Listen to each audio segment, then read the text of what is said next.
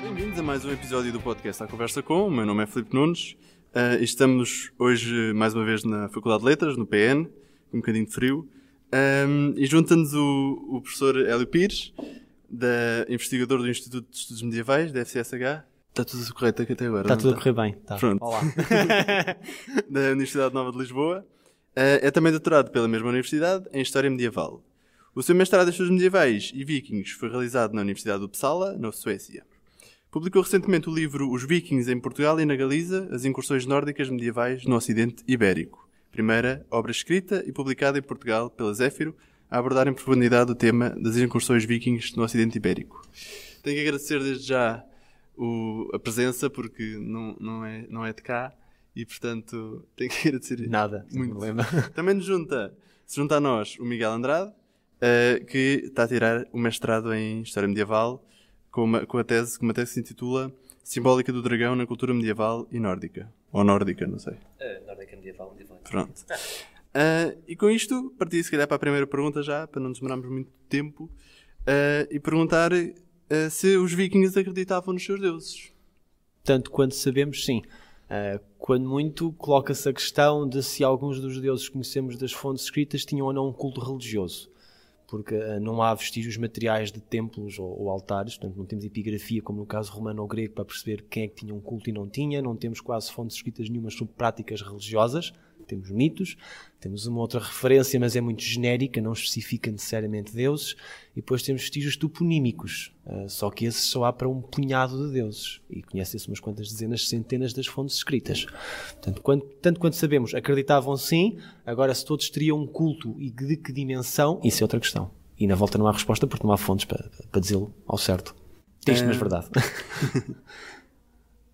Pois, esta pergunta também não há muito que se lhe diga, não é? é ou acreditavam ou não acreditavam. não, porque não, não há. É assim, Existia alguma noção de não, não haver de, de ateísmo? Não sabemos, Não porque sabemos. não temos fontes escritas. Portanto, era uma cultura essencialmente oral. Teria registros escritos minimalistas, memorialistas, coisas diárias por, por via de runas, por exemplo, mas não, não temos nenhum texto filosófico como tens para a Grécia Antiga ou para a Roma Antiga, uma pessoa pudesse exprimir ideias ateias ou dúvidas ou algum agnosticismo. Não tens isso. Ah, portanto, tens só os mitos, tens vestígios genéricos de culto religioso, mas não tens epigrafia para dizer a quem é que era o culto e em que data é que tinha lugar e com que objetivo. Tens algumas referências escritas genéricas de pessoas que estavam de fora da cultura nórdica, missionários, ah, viajantes. Tens o caso conhecido do Ibn Fadlan, aquela personagem de António Bandeiras no filme Último Viking, existiu mesmo. Ele viu mesmo um, um funeral viking nas margens do Volga por volta de 921 mas isso não permite dizer se eles acreditavam ou não. Ah, mesmo quando às vezes posso tirar uma referência a isso em literatura posterior cristã, isso aí duvida sempre, porque muitas vezes é uma questão de ah, marketing, se quiseres. Portanto, não há, não há como saber se havia ceticismo ou ateísmo entre os nórdicos antigos. Uh, eu aproveitava já agora para, já que perguntámos se eles acreditavam nos seus deuses, se conseguimos de forma uh, relativamente certa ligar aquilo que hoje em dia nos parece um panteão, quase, olhando para as obras do Snorri, por exemplo, onde ele põe os deuses, e Thor era o deus de X, Freyr era o deus de Y. Se isso que temos hoje em dia como de uma forma quase cristalizada, podemos transpor para uma época de culto uh, dessa forma tão clara. Não. Claramente não. E alguns dos trabalhos mais recentes que têm saído nos últimos anos, bons artigos de investigação, sugerem que a coisa era bastante mais fluida e não necessariamente politeísta, podia ser enoteísta ou monolatrista.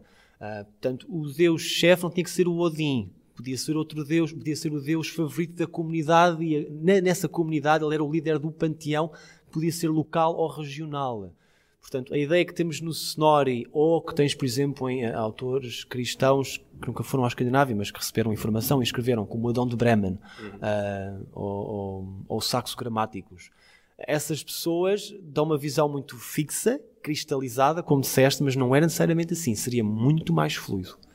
Nas narrativas, nas práticas, na forma como o panteão era organizado, que Deus é que eram populares em que região, a toponímia nesse aspecto é uma fonte fabulosa. Porque para alguns dos deuses, se vais analisar os vestígios na paisagem de aparentes locais de culto pela toponímia, uh, encontras, por exemplo, uma concentração considerável, cerca de 40, ao deus Ulr no que é hoje a Suécia. E o Ulr é uma personagem que quase não está nas Edas.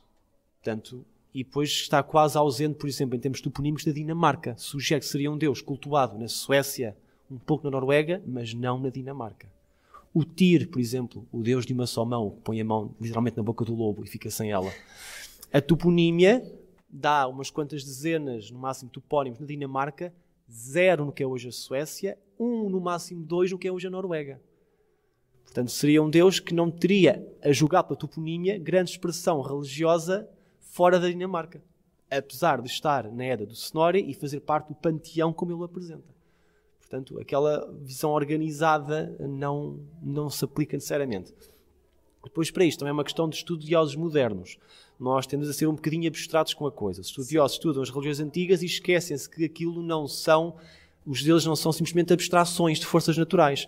São personagens complexas, tão complexas quanto as pessoas que durante gerações os adoraram e investiram emocionalmente neles. Portanto, não se pode ser simplesmente um Deus de e acabou.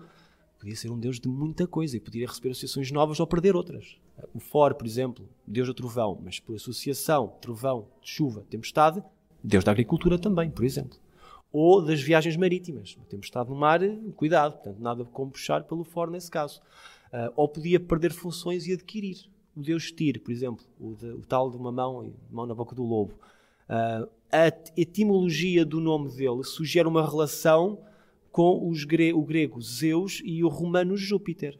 Portanto, se vais avaliar pela etimologia, eh, isso vai te indicar que numa fase mais recuada da mitologia nórdica ou no seu substrato germânico ou proto-germânico, o que é hoje o que a gente conhece como Tyr seria um deus do céu celestial, porventura um rei dos deuses.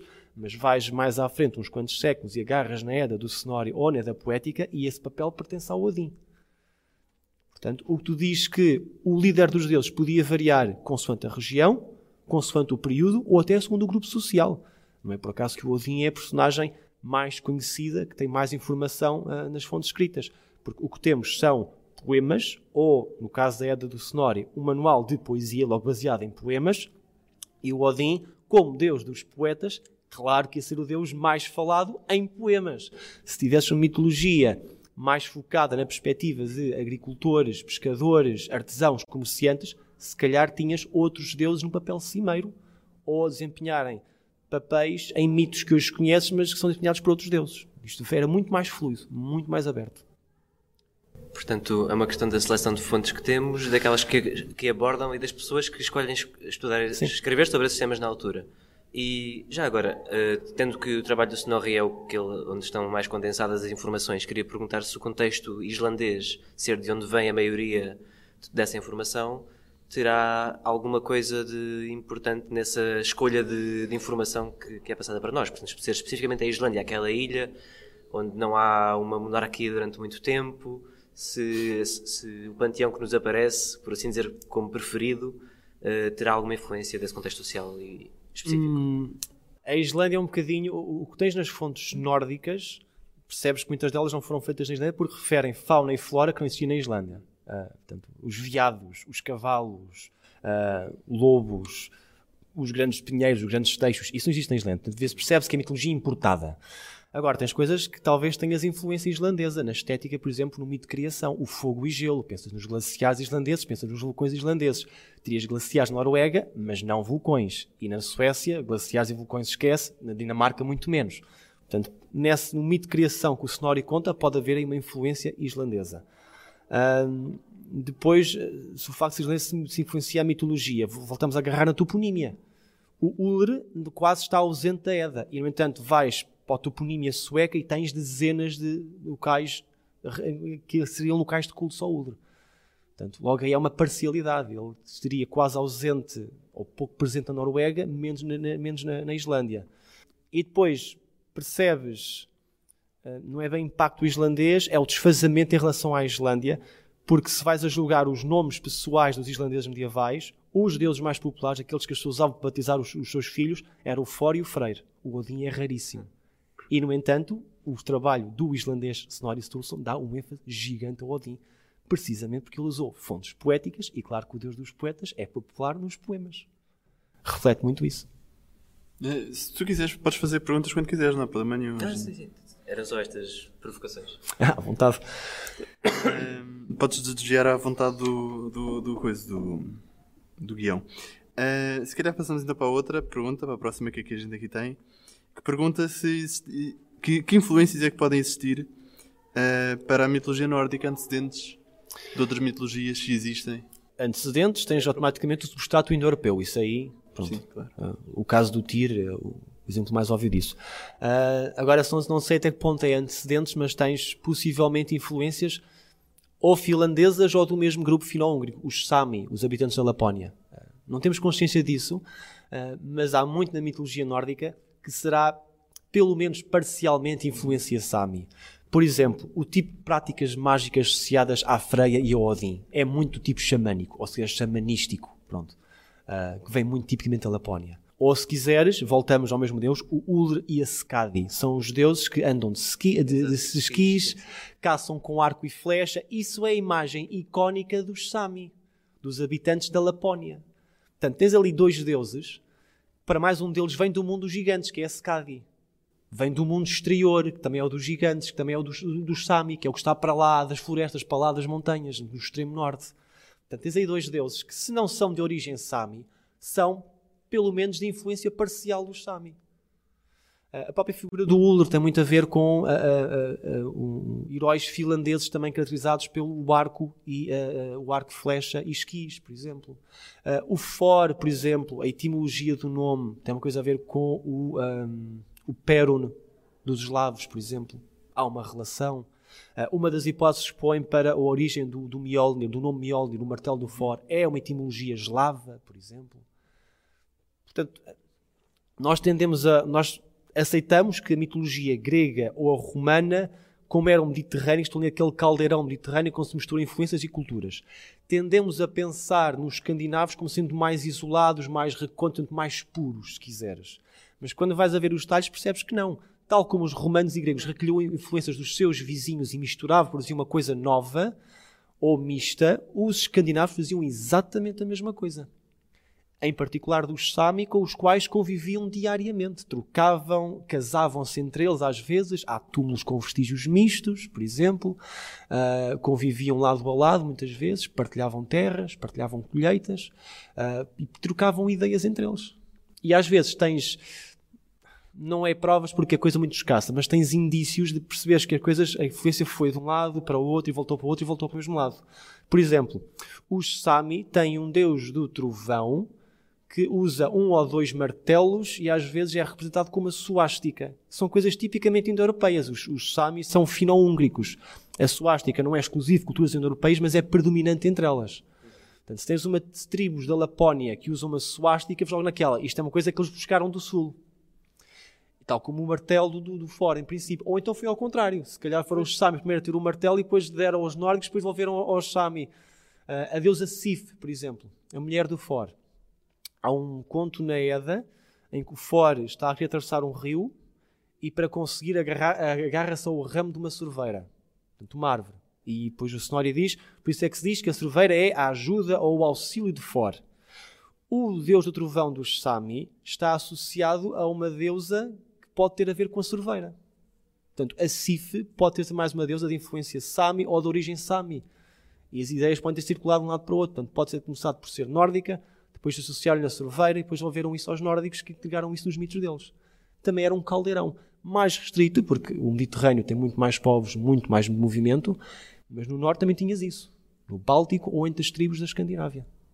Claro, porque as fronteiras somos um pouco nós que as fazemos, não é? Exatamente. Não Não, e à As época. culturas andam de um lado para o outro e não. Exatamente. É As que é muito mais fragmentado, muito mais fluido. Não havia aquela noção de identidade nacional tão vincada como a gente tem hoje. que É uma coisa que vem do século XIX em diante. Ah, antes disso, a coisa era muito mais fluida. E tens esses elementos. Isto é uma coisa que é muito polémica entre os grupos mais extremistas ou mais extrema-direita que também usam um bocadinho o paganismo nórdico para- como identificação, seja simbólica ou ideológica. Porque a ideia que eles têm, e isto também já vem do nazismo, é os nórdicos como os arianos. E dizer que eles têm muita influência não indo-europeia de tribos fino-úgricas do norte da Escandinávia é uma coisa que choca muita gente, mas historicamente é verdade.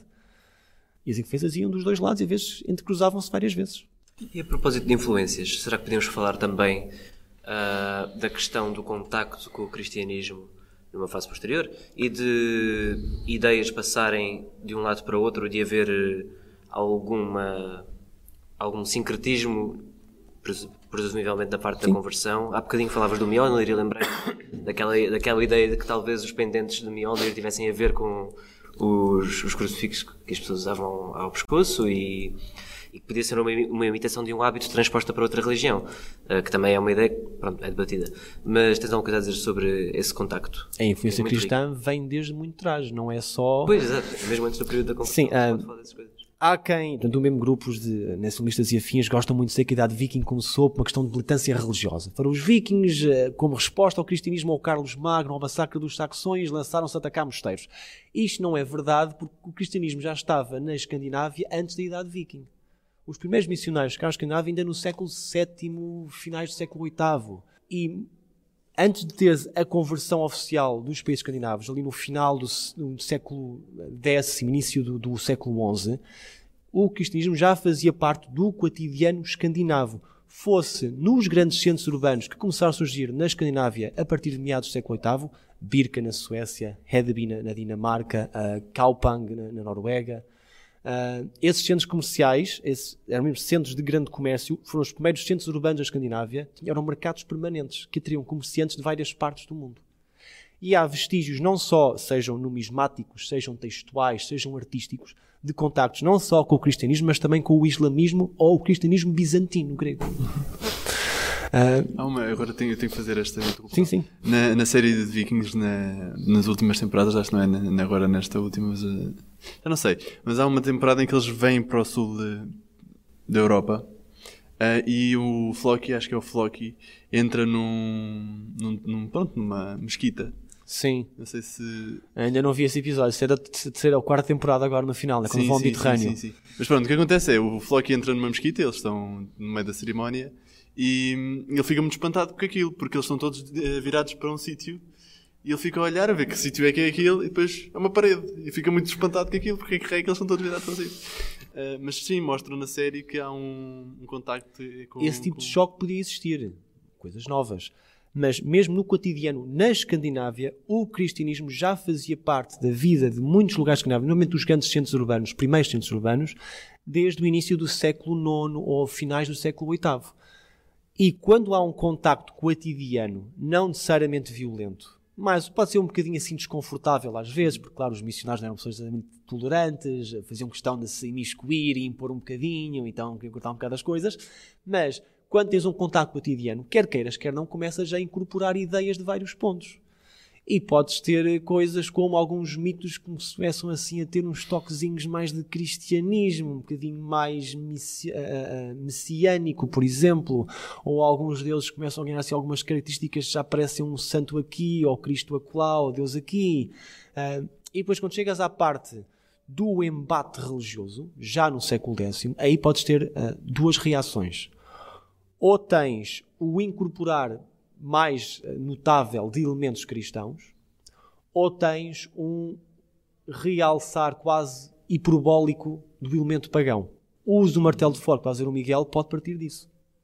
Tal como os cristãos usam o crucifixo, agora uso o martelinho de fora como símbolo da minha religião. É uma reação de embate, não de sincretismo ou incorporação, mas de uh, afirmação face ao outro. Ou, por exemplo, se queres falar dos mitos, a questão do combate do For com a serpente do mundo. Quando ele vai pescar, pesca a serpente e depois o próprio Sonori dá várias versões. Mata a serpente, não mata a serpente, o Sonori também é certeza. Essa indecisão pode derivar do facto de ele ter várias versões da história. Umas em que ele matava a serpente, e nesse caso isso vai mudar a história do Ragnarok mais à frente, outra, outra questão.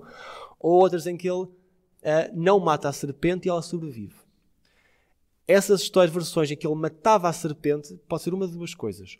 Ou é a versão, se quiseres, genuína, derivada do substrato indo-europeu, porque em N culturas indo-europeias ou até fora delas encontras sempre o mito do deus tempestade ou trovão a lutar contra um dragão ou uma serpente, Zeus contra Tifon, uh, o uh, Perun contra Veles, por exemplo, há mitos hititas, há mitos indianos, há até mitos japoneses, o Susano contra o Orochi, por exemplo, que será de influência indo-europeia.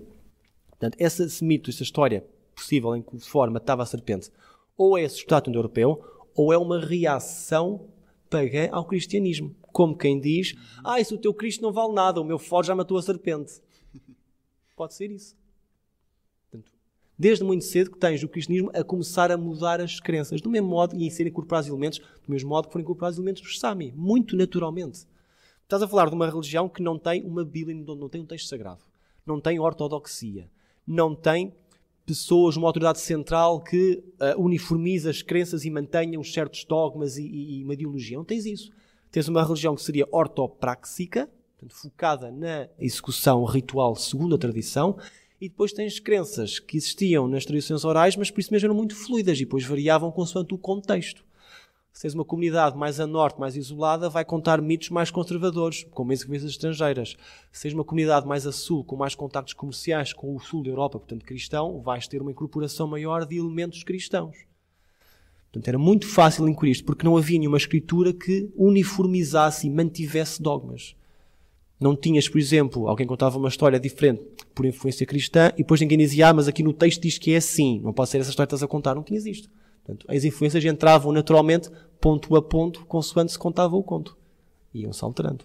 Uhum. Era esse, fluido. Esse, exemplo da história da serpente é, é ótimo porque pode ser uma daquelas questões de do indivíduo a, a, escolher uma versão que simpatizasse sim, mais sim. com a crença Exatamente, sim. De, da sociedade. Sim. E de dizer uh, que, por exemplo, questão, na questão de, de, por exemplo, de Deus e do Leviatã, que Deus doma o, o Leviatã e, e, a questão de matar ou não a serpente pode ser ainda não está morta, será agora integrada na ordem do, do mundo, Sim. tal como no outro paralelo. Sim. E depois, obviamente, cada poeta ou contador de histórias moldava de forma diferente e depois acabavas com diferentes versões do mesmo mito ou com mitos radicalmente diferentes sobre o mesmo tema.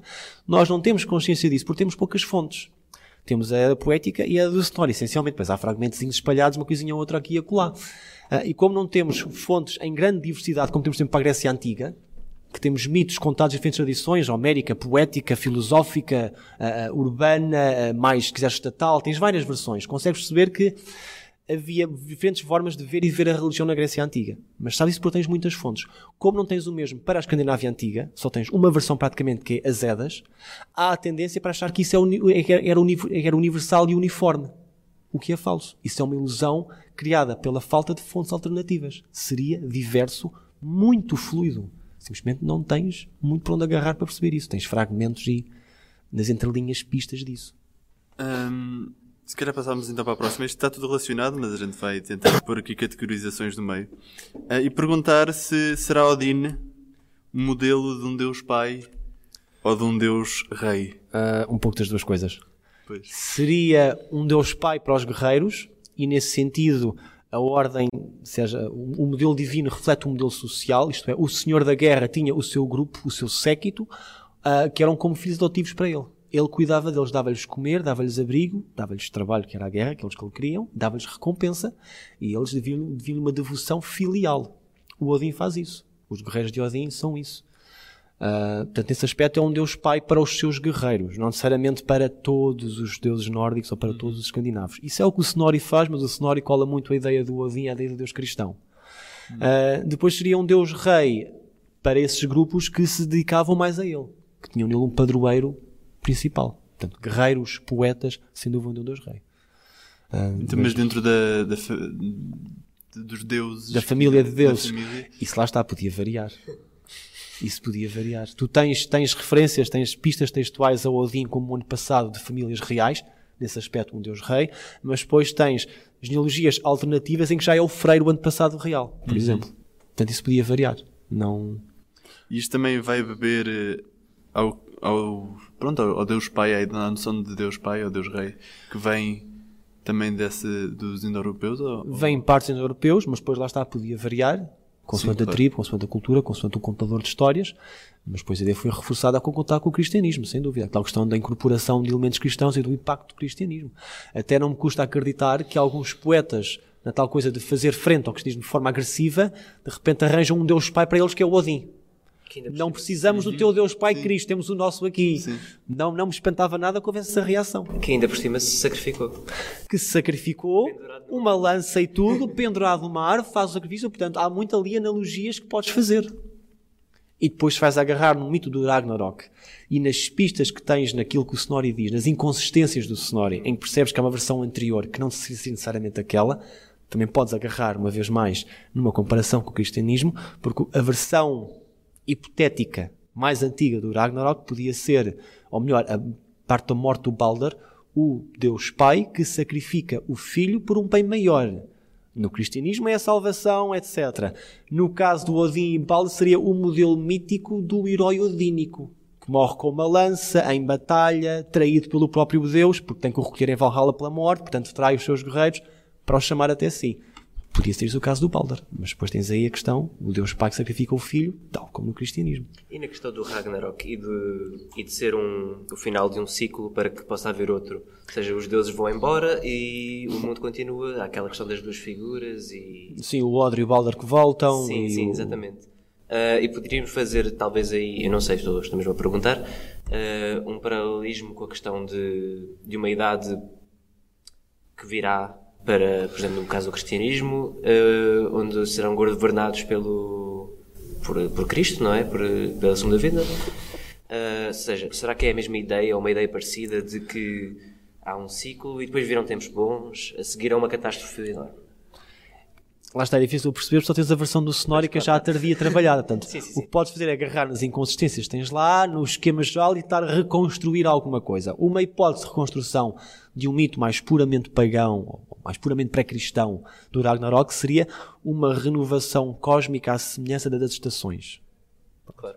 Portanto, o mundo morre e o mundo renasce, como também tinha outras culturas pré-cristãs. Ah, agora, se era assim de facto, é complicado perceber, porque o que tens no Ragnarok, no Snorri, seja mesmo na era poética, são já coisas muito alteradas pelo cristianismo e, mais do que isso, alteradas pelo ambiente milenarista do ano 1000, muito messiânico, muito apocalíptico. Portanto, está ali muita carga de influências de vários sítios, muito trabalho pós-pagão, pós a conversão, que dificulta perceber o que, é que seria o Ragnarok antes do impacto do cristianismo. Assumindo que houve um Ragnarok antes do impacto, Sim, sim, sim, também não sabemos isso, É a atenção. pergunta, claro. Pode ser uma coisa tão simples como uma trapalhice do, do Loki e depois a coisa desenvolve brutalmente, porque tens o diabo, tens um figura tipo Cristo que é o Valder, depois desenvolve até o mito Ragnarok que tens hoje. É muito difícil de perceber. Ahm, então passávamos, já fomos ao Deus Pai e agora se, se calhar íamos à Deusa Mãe, não sei, ah, que é Freia, e perguntar a mesma coisa, se será ela um modelo da Deusa Mãe ou Deusa Rainha. Mais Deus a Rainha. Mais Deusa Rainha. A Deus a Mãe não tem muito. A Mas menos que seja também- uma mãe muito promíscua, mas, Mas também mas- se liga, mas não se liga a maternidade nem a. Nem Tanto quanto se perceba, se- liga-se à procriação, porque é uma deusa sexualidade, mas não necessariamente à maternidade. Hum, há um bocado aquela ideia que às vezes passa em literatura não necessariamente especializada de que a Freia funcionava como uma Perséfone. Era a deusa que era raptada pelos gigantes, depois vinha o inverno, depois voltava e vinha a primavera. Isso não tem qualquer fundamento nas fontes nórdicas. Ela nunca é raptada nos gigantes. Eles bem que querem e bem que tentam, mas uma coisa nunca corre bem. E, eh, segundo um dos poemas édicos, o responsável, há, dois deuses responsáveis pelo inverno e pelo verão. Portanto, nada a ver com a Freia ou com a figura feminina sequer. Onde podes ir buscar alguma coisa de deusa mãe é a parte da, da- da sexualidade. O Snorri, pelo menos, fala da Freia, que é muito boa para o amor, o casamento e por aí fora. Portanto, mas a Freia tem muito mais, que se na analogia clássica, muito mais de Afrodite do que de Juno. Não quer dizer que tenha, tenha sido sempre assim. Há algumas inconsistências, tanto na etimologia como nas fontes nórdicas, que dá para perceber que a coisa entre a Frigg e a Freia não é necessariamente fácil de separar. É possível, isto é só uma hipótese, mas não é certo, é possível que ou no mundo germânico, fora da Escandinávia, ou numa fase mais recuada da mitologia nórdica, a Freia e a Frigg fossem a mesma deusa. Não há uma questão qualquer envolvida com a Germânia do Tácito, onde, onde se vê um, de- um deus ou uma deusa com, com um nome cuja etimologia talvez se aproxime, eu não tenho certeza se é de Ah, estás a falar, estás a falar daquela do deus da, da, Nerfos, o carro. Sim, nervos do carro. Depois vai mais ligar ao Niord e à irmã dele, é Sim, ao diferente. Niord e à irmã, Sim, é mais por aí. É ok. mais por Mas aí. aí há uma ideia de fertilidade também, não há? Ah, mas nós sabemos muito sobre a irmã do Niord, portanto, essa Pois, sim só veio mais Deus a mãe. No caso da Freia, tens a, tens a etimologia, para começar, porque, por exemplo, Friday. O nome, o nome sexta-feira em inglês eh, está associado a uma deusa, portanto, tem- a ideia de o dia de Vênus. Quando fazes a transposição dos dias, de dias romanos para o mundo germânico, eles agarram em deuses germânicos, missionários, alguns ingleses e alemães, em deuses germânicos estão como equivalentes. O equivalente que deram para a Vênus foi a Frigg, por isso é que tens Friday, o dia da Frigg. Quando o mais lógico seria o dia da Freia, que é a deusa mais do amor, da luxúria. Portanto, aí, nessa inconsistência percebe-se que há ali há uma coisa que não correu bem, como se as duas fossem a mesma. Vais buscar textos de século VI ou VII sobre tribos germânicas e encontras a mulher de Gotan ou Odan, portanto o Odin, como sendo a Freya e não a Frigg. Por exemplo. E agarras nas Edas e tens, por exemplo, a Freya a partilhar os mortos com o Odin. Não é a Frigg que partilha os mortos com ele. Os mortos em combate. Ou tens ali na, neda do Snorri uma inconsistência. Tens o manto de penas de falcão, que em quase todos os mitos se conhecem, pertence à Freia, é um apetrecho xamânico, muito dentro do universo dela, mas há uma instância na neda do Snorri em que ele atribui o manto de penas à Frigg. Pode ter sido um erro de cópia, um erro tipo uma gralha que ele cometeu não deu por nada, é possível, mas também pode ser mais um indício de que as duas deusas não são fáceis de desligar, porque numa fase mais anterior podem ter sido a mesma. Nesse sentido, ela talvez tenha sido mais deusa mãe numa fase mais recuada, mas a Freia que tens na mitologia que conhecemos é mais rainha do que mãe. Tem muito pouco maternidade. E não há nenhuma deusa que se ligue mais à Terra? Tens várias, tens, tens, tens, tens várias, se quiseres, avatares da Terra. Uma é a Iord, quer dizer mesmo Terra, que é a mãe do For, por exemplo, eh, que é um nome poético comum para a Terra, seja poesia scáldica ou édica. Tens alguma coisa, talvez, para a Gerd, a mulher do Freire, por exemplo, também é uma gigante. Por norma, a Terra é sempre uma gigante, porque é massiva, é primordial, é um pouco como a Gaia grega, portanto. Agora, uma deusa de Asgard que tenha esse aspecto, a Frigg, quando muito, e mesmo assim, já é puxar um bocadinho por analogia clássica. Não. Era uma ideia interessante para pegar. Eh, a questão de haverem vários, vários patamares onde se inserem os deuses nórdicos. Tens os, os Aesir, os Vanir e os gigantes, que à sua forma também são um pouco de figuras divinas. Sim. Ah, de que maneira é que podemos olhar para isto como vários tipos de deuses e de que maneira é que isto se relaciona, por exemplo, com o que acontece na cultura clássica, onde tens os titãs, os gigantes e os deuses que se sucedem uns aos outros? Não sei o que é que. Tens a ideia de seres primordiais, que são os gigantes. Isso aí pensas no primordial, pensas em caótico, avassalador, gigantesco, portanto, gigantes, violento, agressivo, fora da lei, porque ainda não existia lei. Desorganizado? Exatamente, organizado. Tens os gigantes para isso. Ah, E depois os deuses que organizam isso através dos gigantes. No, no caso dos nórdicos, literalmente pelo corpo de um gigante. Do Ymir, matam e depois fazem a partir das partes do corpo dele o mundo. Ahm, Também não é uma história estranha, não é? que não é estranho, é muito o padrão indo-europeu. Há vários paralelos. Uns mais eh, restritos que outros. Nos gregos tens a questão do Atlas também. Os que eles transformam-se em, em árvores, por exemplo. Ahm, depois, o caso dos Vanir é mais complicado, porque não sabes onde é que aquilo vem. É das coisas mais. Nem sequer sabes a etimologia do nome. Há N ideias. Vem de palavra para amigo, palavra para amor, mas nada de certo. Será que, tá- será que há uma ideia de, de, um, de uma mistura de religiões? Não, Isso uma é, das isso é a interpretação clássica, até aquele mito da guerra entre os Vanir e os Aesir, há quem eh, durante muito tempo teve aquilo uma, uma interpretação efemerista quase. Portanto, é um- uma recordação mitológica de um conflito real entre tribos nativas da, da- da Escandinávia e os invasores indo-europeus. Mas isso já foi há muito tempo posto de parte, porque nas culturas indo-europeias há uma série de mitos paralelos. Por exemplo, romanos e sabinos. E depois juntos formam uma comunidade romana, por exemplo.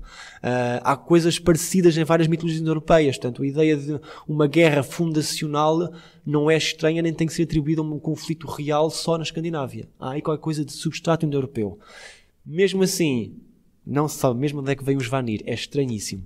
Uma hipótese é que os escandinavos primitivos, já indo-europeus, tinham esse mito ah, no, no substrato deles de um conflito primordial e depois, pela influência dos Sami, do contacto com os Sami, acabaram por redefinir esse mito à imagem do contexto deles, em que de repente são os deuses que os, os indo-europeus conheciam mais e depois atribuem uma coisa aos Sami, mas sem que seja necessariamente deles. Portanto, criam um grupo divino para reformular o mito do conflito primordial e esse grupo divino que eles criam é a imagem do povo estranho que tem contato com eles, que é os Sami. E depois encontras nos Vanir, isto, isto está nas, percebes isto pelas fontes, há um número considerável de Vanir que tem características uh, fino-húngricas ou finlandesas ou Sami. É o Ulre, a Skadi, que se casa com o Njord, uh, a Freia, o tipo de magia que ela faz, muito tipo xamânico. O próprio Freire terá alguma coisa a ver com isso também. Uh, percebes que em termos de locais de culto há um pouco uma avaliar pela toponímia há um pouco uma suposição entre os locais supostamente de culto do Uller e do Freire. Portanto a coisa está ali assim um bocadinho percebes que há um certo marcador um certo traço sami a muitos dos Vanir. Portanto pode ser um mito de origem indo-europeia mas depois foi reformulado na Escandinávia ao sabor regional criando um grupo, o outro, que seria inspirado nos Sami. E depois percebes que há relações sociais um bocadinho hierarquizadas entre gigantes e deuses. Uhum. Os Aesir nunca casam as mulheres deles com os Vanir. Os Vanir têm que ir buscar mulheres aos gigantes. Os gigantes dão, quando muito, amantes aos deuses, nunca mulheres. Portanto, a Frigg casa-se com um Aesir. Uh, a Freia casa-se com o Aesir, supostamente, a questão do Odin e tal. O Freire vai buscar uma mulher gigante, não vai buscar aos deuses, aos Aesir. E os gigantes estão amantes. A Yarn Saxa para o For, a Grid uh, para, o, Odin, a Jord para o Odin também. Há uma relação social. Uma estratificação social. Até a questão como a Gerd é cortejada pelo Freire por via de um intermediário também pode ser isso. Não é certo, é uma hipótese, mas o facto de o Freire, quando se apaixona pela Gerd e quer se casar com ela, não vai ele fazer a corte, pedi-lhe em casamento, envia um emissário. E uma interpretação possível é que ele envia alguém porque ele vai entrar em contato com um grupo social inferior, que são os gigantes. Manda alguém falar com alguém de estatuto inferior para se juntar a um grupo superior, que são os Vanir. Mas tem que ser por intermediário, para não ficares maculado, maculado. pelo grupo social inferior. Isto percebe-se que há este padrão. Então passamos para o próximo. Eu, eu pelo menos, eu, eu, conhecia quatro deuses, pelo menos, e pô-los aqui. Estamos bem? Uh, e portanto, vamos para o próximo, que é um dos mais conhecidos, se calhar por causa de, de uma das obras que fizeram no, no último século, uh, que é Thor. E perguntar se será Thor apenas o deus da guerra. Não. O que é que ele... É essencialmente o deus do martelo, do trovão. E a partir daí podes retirar todo um conjunto de áreas associadas. Trovão, ok, guerra, uma arma fabulosa, destrutiva, magnífica, fabuloso. Mas trovão, tempestade. Logo, se estás a navegar no mar, tanto nada como falar com ele dizer calminha fora, deixa-me navegar à vontade. Tanto temos das tempestades e das boas viagens bonitas. Por associação, do comércio também. Se vais andar pelo mar a comercializar, e queres o for do teu lado, ele acaba por se associar a isso. Não de forma muito frequente nas fontes que conhecemos, de forma muito óbvia, mas é possível. A base está lá. E depois, como é óbvio, tempestades, chuva, agricultura. E uma vez mais, prosperidade a partir daí também, por exemplo. Mas é sem dúvida um dos deuses mais, um dos deuses mais importantes nesta É. Uh... Porquê? Lá está, isso é uma questão que não, não sabemos bem. Tanto em termos dos mitos que conhecemos é o segundo mais popular nos mitos. O primeiro é Odin, por motivos já dissemos. Uhum. Desde os poetas, claro que é famoso em poesia. Uh, o For será. Pode ser um misto de razões. Pode ser a sua, o seu uso prático, diversificado. Guerra, tempestades, chuva, agricultura, comércio, dá para tudo, se quiseres. Ou para quase tudo. Uh, pode ser o seu sentido prático, porque o For nos mitos passa por ser aquela personagem assim um bocadinho brutamontes, muito simples, mas que é de confiança uh, e que é muito terra a terra nas coisas. Portanto, quer uma coisa prática, ele fala isso. Não, é, não se mete ali com filosofias e sofismos, não, não, vai direto ao assunto. Queres encontrar a saída de fora do labirinto, ele arrebenta com os peitos até à saída. O Odin não, começa a pensar, começa a tentar aprender, dá ali às voltinhas, nunca mais estás dali. E se é preciso dar pancada, pancada em alguém, manda-se o Thor. Está a andar, é despachar. Se queres fazer uma analogia. Manda-se o Thor. Se queres fazer uma analogia, o fora é um bocado como aquele nosso amigo que vai todos os dias ao ginásio. Tem um corpo gigante e quando vai ao restaurante come duas, três vezes mais que qualquer pessoa. E não é muito inteligente, não é assim? Quer dizer, a resposta dele para tudo é um murro na cara ou ameaça alguém, encostar alguém à parede. Mas é de confiança, é honesto e se és ajuda dele, está sempre pronto. É um bocado essa imagem do For. Uh, não é nenhum Chris Hemsworth. É mais, se quiseres, um Formundo da Guerra de Tronos. Incluindo a parte de sexo com ursos, ou o que é que é aquilo. Muito dentro do universo do For, muito terra a terra, muito prático, muito dentro disso. Até na barba ruiva. Uh, e depois, outra questão para a popularidade pode ser o contacto ou o impacto do cristianismo. A questão do martelo de For, por exemplo. Ou o Cristo pega uma mensagem de amor e paz e depois como resposta, é, para que quero isso? Há aqui um gajo forte ao meu lado, isto é que é. Isto é que é um Deus a sério. Marta a serpente, tem um martelo que faz isto, trovão e tal, que é, eu quero esse. É um bocado essa reação também. Pode muito... E é, por exemplo, também um Deus que que se presta muito àquele papel de oposição ao mal, de certa Sempre, sim, exatamente. e se vives no mundo, exatamente, do, do se, e, não só, mesmo nas estruturas cotidianas, se sim. vives num mundo pré-científico, onde tens doenças, em que tens tempestades, tremores de terra, pragas, se tens um Deus apotropaico como é o forte, tanto que vês inscrições com o desenho do martelo em pedras rúnicas, para abençoar ou proteger a inscrição, então, obviamente, mais um motivo para ele ser popular. O Odin não é assim tão óbvio nesse aspecto. Até porque não é tão. Ou seja, às vezes engana, às vezes acaba por matar os seus heróis, não é? uma coisa que. O Odin sim é traiçoeiro, é um trapaceiro. Sim. Nesse aspecto é uma imagem espelhada do Loki, praticamente. Uhum. E vamos ao próximo. E pronto, e uma boa transição, ao próximo, lá está. Uma boa transição para o próximo. é que esse será Loki apenas o deus enganador.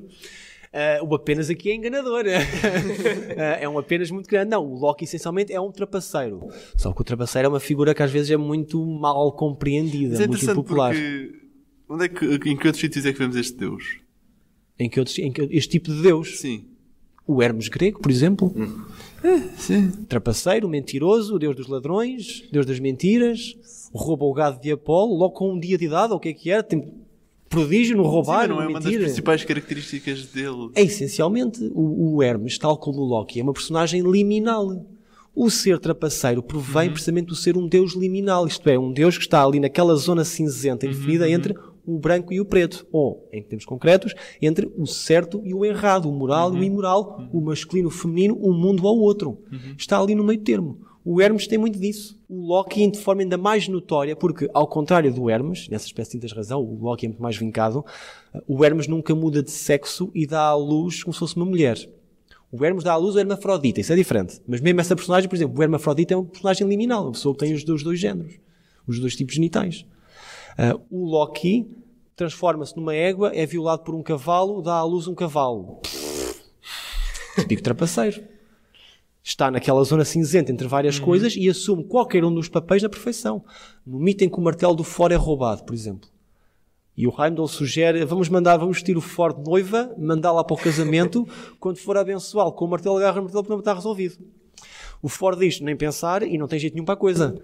O Ford tem tanto sensualidade feminina quanto um tijolo, basicamente. Aquilo não tem jeito nenhum para a coisa. Experimenta imaginar o Formundo de Guerra de Tronos vestido de noiva. Aquilo não corre bem. O Loki, pelo contrário, a diz que sim, embora adora a ideia e faz o papel na perfeição. Precisamente porque é um ser liminal. Está, neste caso, entre o masculino e o feminino e desempenha qualquer uma das funções na perfeição. O Hermes tem um pouco a mesma coisa, por isso é que é o Deus que passa do mundo dos vivos para o dos mortos, por isso é que é o mensageiro. O Deus liminal passa fronteiras como se não fosse nada, vai para um lado ou para o outro, cai para um lado ou para o outro. O Hermes entra, entra e sai livremente do mundo dos mortos. Aliás, é o único Deus que o pode fazer. Sim. É o mensageiro por causa disso. Não tem a mesma coisa. Portanto, dizer que é apenas o enganador é o enganador, é essa a essência dele. É o Deus trapaceiro e, como está nessa liminalidade entre o certo e o errado, tanto pode ser brutalmente honesto, satírico, acusar as falhas de cada um, se alguém problema em ofender, como pode ser o mentiroso exímio. Ele, no mito em que rouba o martelo do For, ele salva o plano por duas vezes porque tem uma língua de prata fabulosa, porque o For tem jeito nenhum para a coisa. O gigante quer beijar o fora, pensar que é a freia, e depois tem assim uns olhos, Deus do trovão, flamejantes, e então o Loki arranja uma desculpa. Ah, e tal, a freia não dorme há nove noites, está com umas olheiras horríveis, porque está desejosa pelo casamento. É hilariante. É hilariante, aquilo é uma comédia, e é uma comédia muito bem feita, porque joga muito com estas noções de identidade sexual dos deuses, até na parte da freia. Quando Loki descobre que foram os gigantes que roubaram o martelo, e o gigante diz, só o devolvo deixarem casar com a freia mais bonitas Deus e tal, desejo qualquer pessoa. Uh, e depois o Loki volta a Asgard, conta isto ao For, e o For vai ter com a Freya, Freya, veste, casa, veste noivo, vais-te casar. E, tipo, E a Freia reage dizendo: Nem pensar, vão pensar que eu sou uma tarada. a Freia, quer dizer, a deusa, a deusa que tem sexo com todos os deuses e elfos, incluindo o próprio irmão, está com medo de ser vista como uma tarada. Isto é uma comédia, obviamente, isto é brincar com a identidade sexual dos diferentes deuses. Uh, e neste caso, o Loki não tem problema nenhum em ser homem, mulher, masculino, feminino, uh, figura humana, deusa ou cavalo, dar à luz, não dar à luz. É figura liminal, é fluido, não é rígido adapta-se muito facilmente. O único mito em que vês o Loki mais empurrado para um dos lados é no Ragnarok. Mas o Ragnarok, já falámos um pouco disso, é um mito muito trabalhado, posterior, portanto, não está ali necessariamente o Loki original, como se conheceria. O Loki sofreu o mesmo que muitos deuses trapaceiros sofreram outras mitologias. Assim que entraram os missionários e se impõe o cristianismo, automaticamente, ou quase, é identificado com o diabo. É Temos um exemplo muito bom nisso nas crenças afro-brasileiras. O Exu, o Orixá, que é um autêntico Hermes ou Loki, é o trapaceiro, é o mensageiro, é o enganador, é o brincalhão, foi identificado pelos missionários como Satã. Precisamente porque é trapaceiro, enganador, mentiroso, sensual, ambíguo. É seria, é? Exatamente, automaticamente. Há que, há que pôr as categorias nos sítios certos. É a mesma coisa. E atenção que isto diz uma coisa muito específica sobre o tipo de religião que terias entre os nórdicos antigos. Eles não definiam necessariamente divindade por critérios morais. Tu se leres as Edas, e é, é uma das coisas pelas quais percebes que aqueles são textos muito influenciados pelo cristianismo, seja na criação, seja na transmissão desses poemas. Há ali uma conotação moral, muitas vezes. O Ragnarok vem porque os deuses são imorais e o mundo decaiu por causa deles. Os deuses condenam o Deus tal ao exílio porque ele foi imoral. Isto é uma coisa que não faria parte das crenças originais dos nórdicos pré-cristãos, ou pelo menos muitos deles. E prova disso é o Loki. Apesar de ser enganador, trapaceiro, sexualmente ambíguo, não deixa de ser reconhecido como um deus. Porque, tal como noutras culturas antigas, ou na Grécia, ou na Roma Antiga, por exemplo, divindade era uma coisa que era luminosa, fabulosa, que se impunha pelo poder, fosse ele criador ou destrutivo, eh, moral ou amoral. Isso era indiferente. Era o ser luminoso, poderoso, influente, independente da moralidade. O facto de teres um Deus trapaceiro, moralmente ambíguo no panteão, e o Senhor às vezes não consegue ignorá-lo por muito que ele tente, demonstra que tinhas uma noção da divindade e da religião que onde os deuses não eram definidos por critérios morais. Eram por critérios mais práticos, luminosos, se quiseres. Sim, isso também vai de encontro à pergunta que vem a seguir. Um, que, que é precisamente qual a diferença entre as noções de bondade e maldade entre as culturas nórdicas e cristãs. Podes começar por escolher de pecado original. Isso aí, pelo menos, menos respeito aos humanos, esquece. Pois a noção de falha moral ao nível da sociedade e que se reflete um pouco nos mitos dos deuses, se for a ideia de quebrar juramentos, porque estás numa sociedade eh, onde não havia linguagem escrita, portanto as leis iam muito por oralidade e ser fiel à palavra dada, porque não havia palavra escrita. Portanto, juramentos aí, o quebrar juramento era uma coisa que desagregava a sociedade da época. O quebrar laços de entreajuda ou de solidariedade entre membros da família ou da tua comunidade ou da tua tribo. Porque, uma vez mais, eram coisas essenciais para o bom funcionamento da sociedade. Senão desagregava-se. Mas tudo isto é muito prático. Não é moral no sentido de o Deus deu um mandamento, temos de ser assim. Não. É muito orientado para a subsistência e a sobrevivência da comunidade. Tu só sobrevives se tiveres apoio dos outros humanos ou deuses. Por isso tens que ser fiel à palavra dada, tens que manter as tradições para manter a estabilidade e a coesão da sociedade. Mas isto é prático, não é, se quiseres, metafísico. Não é porque há mandamentos que depois podias cristalizar a coisa dessa forma, como linguagem religiosa, mas não há a noção de bondade como algo que é decretado por mandamento ou por ensinamentos de um Deus. Isso aí não, não encontras. Depois a ideia de recompensa pós-morte por seres bondoso. Uma vez mais, não, não encontras, porque para já variava consoante a tua função ou o teu trabalho no dia a dia, a tua função na sociedade. Uh, se, por exemplo, defines bondade com o não matar, e se não seres bom matando não vais para o paraíso, uh, o Odin tinha os salões vazios, porque ele recolhe guerreiros mortos, portanto pressupõe-se que eles matam pessoas. Portanto, aí a noção de bondade, definida em termos morais de não matar, esquece. Nem pensar. Mas isto é para quem vivia da guerra, para guerreiros. Se vais falar com comerciantes ou agricultores, a coisa é um bocadinho diferente. O ser bom era manter as colheitas, manter os campos, ajudar a comunidade no celeiro e tal. Uma noção de bondade sempre muito prática, muito orientada para a subsistência e sobrevivência da comunidade no seu cotidiano. Ou seja, um choque com o que eram as noções Era, era, é? era. Porque de repente estavas, estavas a definir. Que eram e são. E são, ainda sim. hoje se pega nessas histórias. Exatamente. Estavas a definir o bom em virtude de uma moralidade um bocado abstrata. Uh, Por exemplo, há, há uma parte nas sagas, são, as sagas são um bocadinho de memória romanceada, portanto, aquilo não é necessariamente um registro histórico. Mas às vezes, alguns episódios, mesmo sendo mais ou menos romanceado ou ficcionado, aquilo passa ali alguma coisa que seria verdadeira ou genuína. Há um episódio nas sagas, numa coletânea de sagas de reis, em que um rei quer impor o cristianismo por decisão de uma assembleia na Noruega. E os agricultores revoltam-se. Porque dizem, meu Deus, como é que eu vou conseguir trabalhar se tiver que parar aos domingos? O que é que eu faço com as colheitas? Tenho que trabalhar, não posso. Ou, como é que eu vou conseguir trabalhar nos campos jejuando todos os dias? Nem pensar. E, no entanto, isto eram coisas que o grannismo medieval exigia. O jejum frequente, não trabalhar ao sétimo dia. Isto era um choque para eles, porque punha em causa a subsistência agrícola da comunidade. Ou os trabalhos normais. E, acima de tudo, depois punha em causa a própria identidade. Porque, como disse atrás, estamos a falar de uma religião que era ortopráxica, ou que seria, julga-se, ortopráxica. Definida pela prática ritual religiosa, que era também a prática da comunidade. Tanto quanto sabemos, os nórdicos não tinham uma palavra para religião. Não quer dizer que fossem ateus. Simplesmente não tinham palavra porque não distinguiam a religião da vida comunitária cotidiana. O mais próximo que têm é uma coisa que quer dizer costumes antigos. Porque eram os costumes da comunidade. Portanto, o dever a religião era o dever para com a comunidade. Manter os ritos comunitários, fazer os sacrifícios para assegurar paz, boas colheitas, vitória, etc. Manter os ritos de passagem, práticas da comunidade. Nesse aspecto, o cristianismo foi um choque porque passou a definir religião pela fé.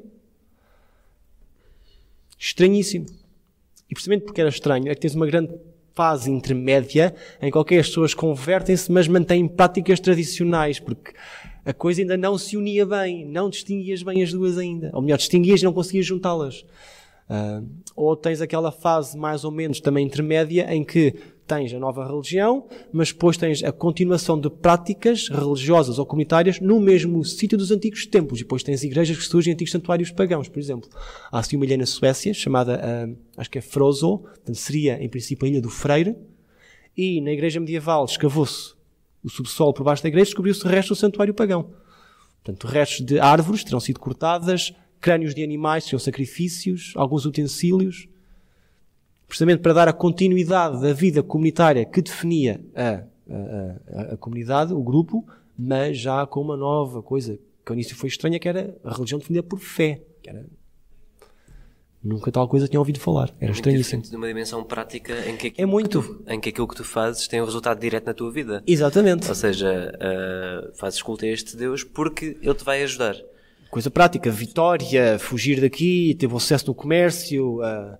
O Ibn Fadlan mostra isso, tal autor árabe. Ele descreve não só o funeral, mas também algumas práticas religiosas. E o que ele descreve, que não sabemos se é ou não verídico, mas é o mais próximo que temos de descrição de práticas religiosas nórdicas, é eles desembarcavam no rio, neste caso o Volga, punham na terra uns quantas estacas com umas caras esculpidas, seriam imagens dos deuses, e depois atrás estacas afiadas. E depois começavam a espetar nas, nas estacas atrás ofrendas de carne, ou bebida, ou fruta, ou o que fosse, e depois diziam aos, ao Deus que tinha a maior figura. Eu peço que me dês o sucesso e tal e tal no comércio, ou que a próxima pessoa que eu encontrar compre tudo o que eu tenho e faça grande lucro. Se não me des, vou rezar aquele tal ali ao lado. Tremendamente prático.